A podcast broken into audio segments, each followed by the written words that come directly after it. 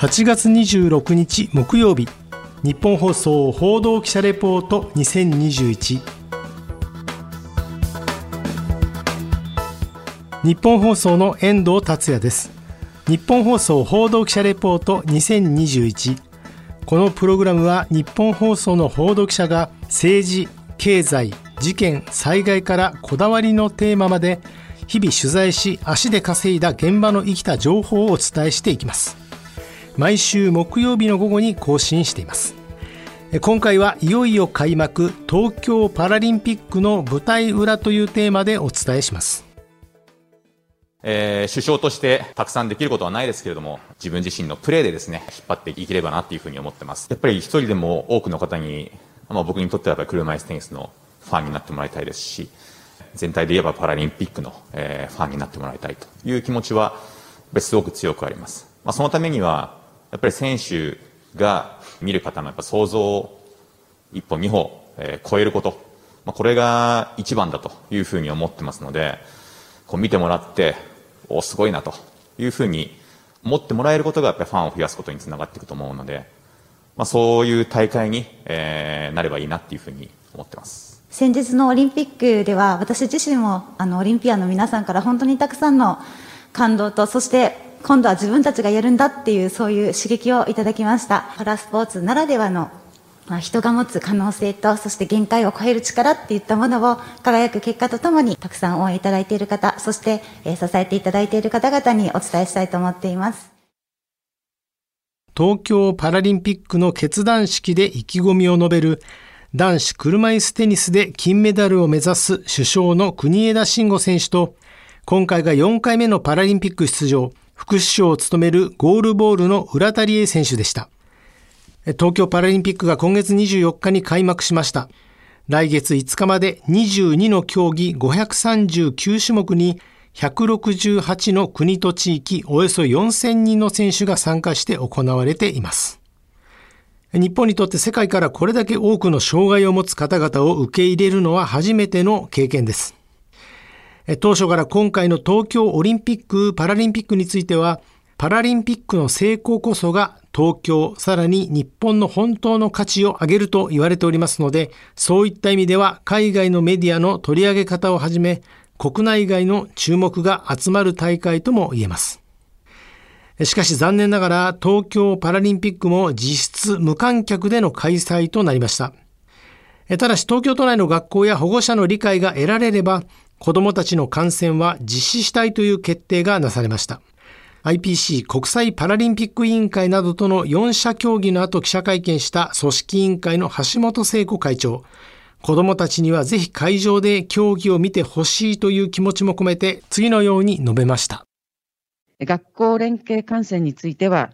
共生社会の実現に向けた教育的要素が大きいことに鑑み、保護者等の意見を踏まえて、自治体や学校設置者が希望する場合には、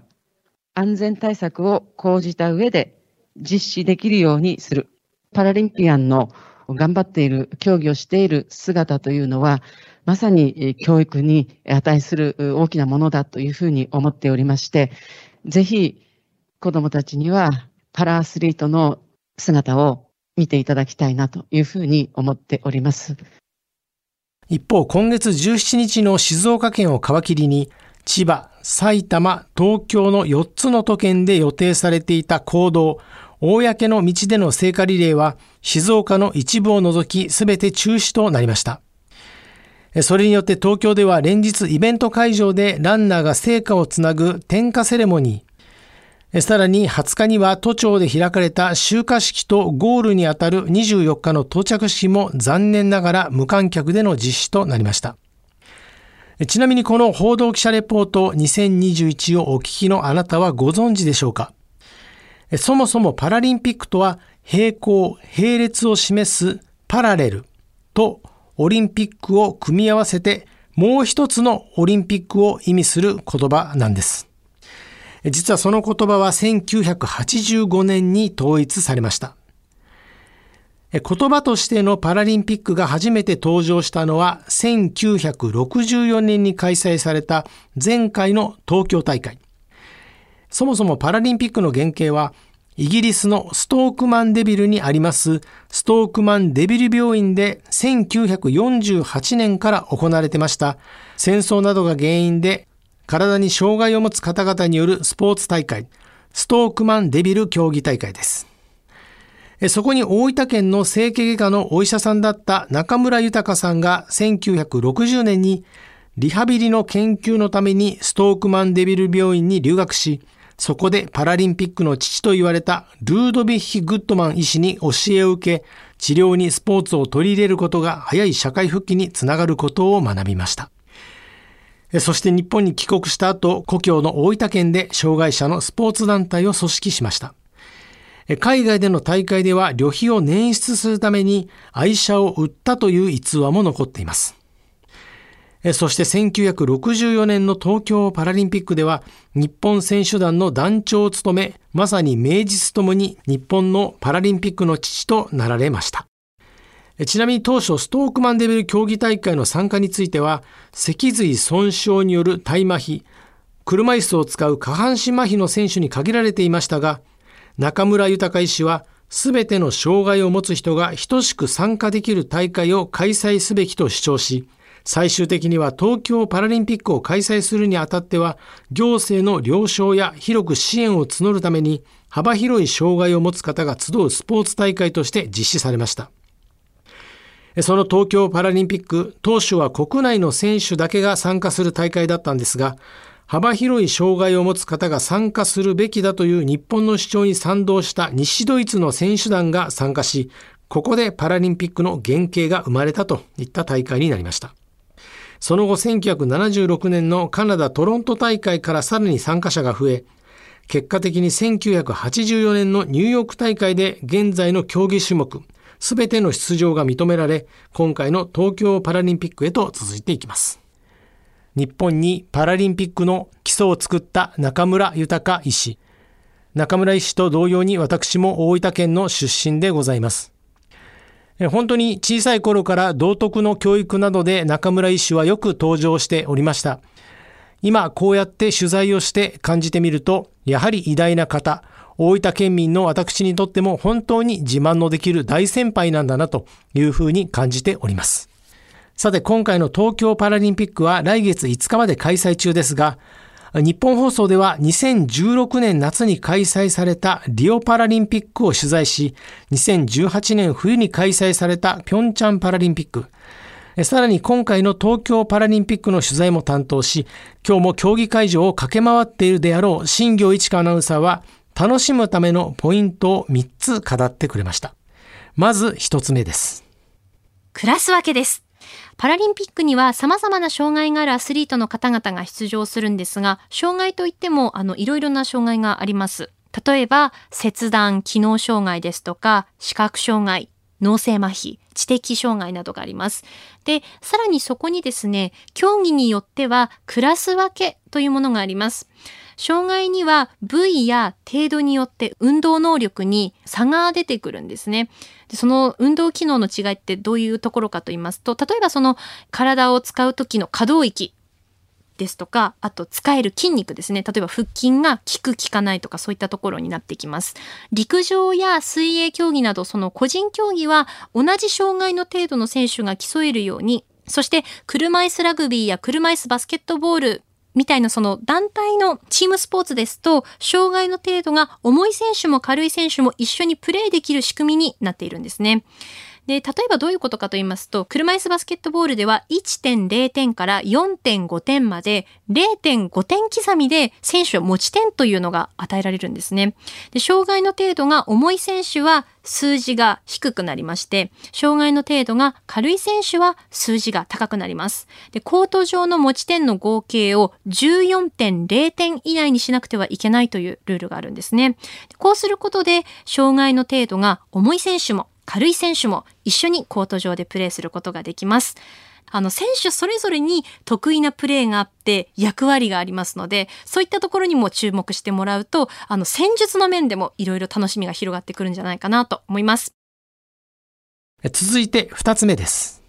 スポーツギアです。で、スポーツギア。なんですけれども、その競技によっては、車椅子ですとか義足、あと義手を使う選手がいるんですよね。これはやっぱりそのパラリンピックならではのことなのではないかなと思います。で、そういったあの道具と体を一体化させて、えー、競技をしている姿本当にかっこいいですし何よりもそういった車椅子や義足を操るにはその高度な技術が必要ですし操るための体づくりというのも必要になってくるんですよね。ですのであのその道具のかっこよさそして道具をもう自分の体と一体化させて、えー、競技している選手の凄さというのも感じてほしいなと思っています。そして3つ目です。競技パートナー。えこの競技パートナーというのはですね、選手と一緒に戦う競技パートナーのことです。例えばですね、水泳の視覚障害のクラスですと、タッパーと呼ばれる人がいまして、選手がターンをする直前、あとはゴールの直前に、選手の頭を棒の先っちょにスポンジがついているようなものでですね、こうタッチして知らせるんですね。で、これがタッパーという方なんですけれども、やっぱりその水泳においてターンというのはそのタイムに関わってくるパートになってくるので、そのタッパーの人と選手とのそのあうんの呼吸ってとっても重要になってくるんですよね。他にもブラインドサッカーですとゴール裏からゴールまでの距離や角度を選手に伝えるガイドと呼ばれている人がいます。で選手によってはこういう指示の方が理解しやすいといったそういうあの何と言うんですかね好み好みっていうかなんだろう。あの、選手によってはこういう指示の方が理解しやすい、こういうふうに指示してほしいといった部分もあると思うので、選手に合わせた指示の出し方ができるかどうかというのも、それはガイドにとって大切な役割になってくるんですよね。で、その意思の疎通、言葉で選手に伝える。で、選手もその言葉から状況を理解してプレーするといったところで、日頃からやっぱりその練習を積んでいないとこれはもうできないことなんですよね。その競技パートナーと選手との絆にも注目してください。そして改めて取材への意気込みを次のように語ってくれました。今回東京パラリンピックは無観客での開催となりましたけれども、その分ですね、しっかりその現場の熱量というのをお伝えしていきたいなと思っております。私はパラリンピックの期間中、平日は6時30分と11時20分頃、土曜日は8時35分頃、日曜日は9時50分頃にレポートをしていますので、ぜひお聞きください。そして、あの、この東京パラリンピックを通して、一つでもなんかこう、お気に入りの競技を見つけていただけたらなと思います。日本放送の新業一華アナウンサーでした。来月の5日まで彼女はあちこちの取材会場やその周辺を駆け回っていると思います。日本放送報道記者レポート2021次回の日本放送報道記者レポート2021は宮崎優子記者が担当します。どうぞお楽しみに。日本放送の遠藤達也でした。今回もお聞きいただきましてありがとうございました。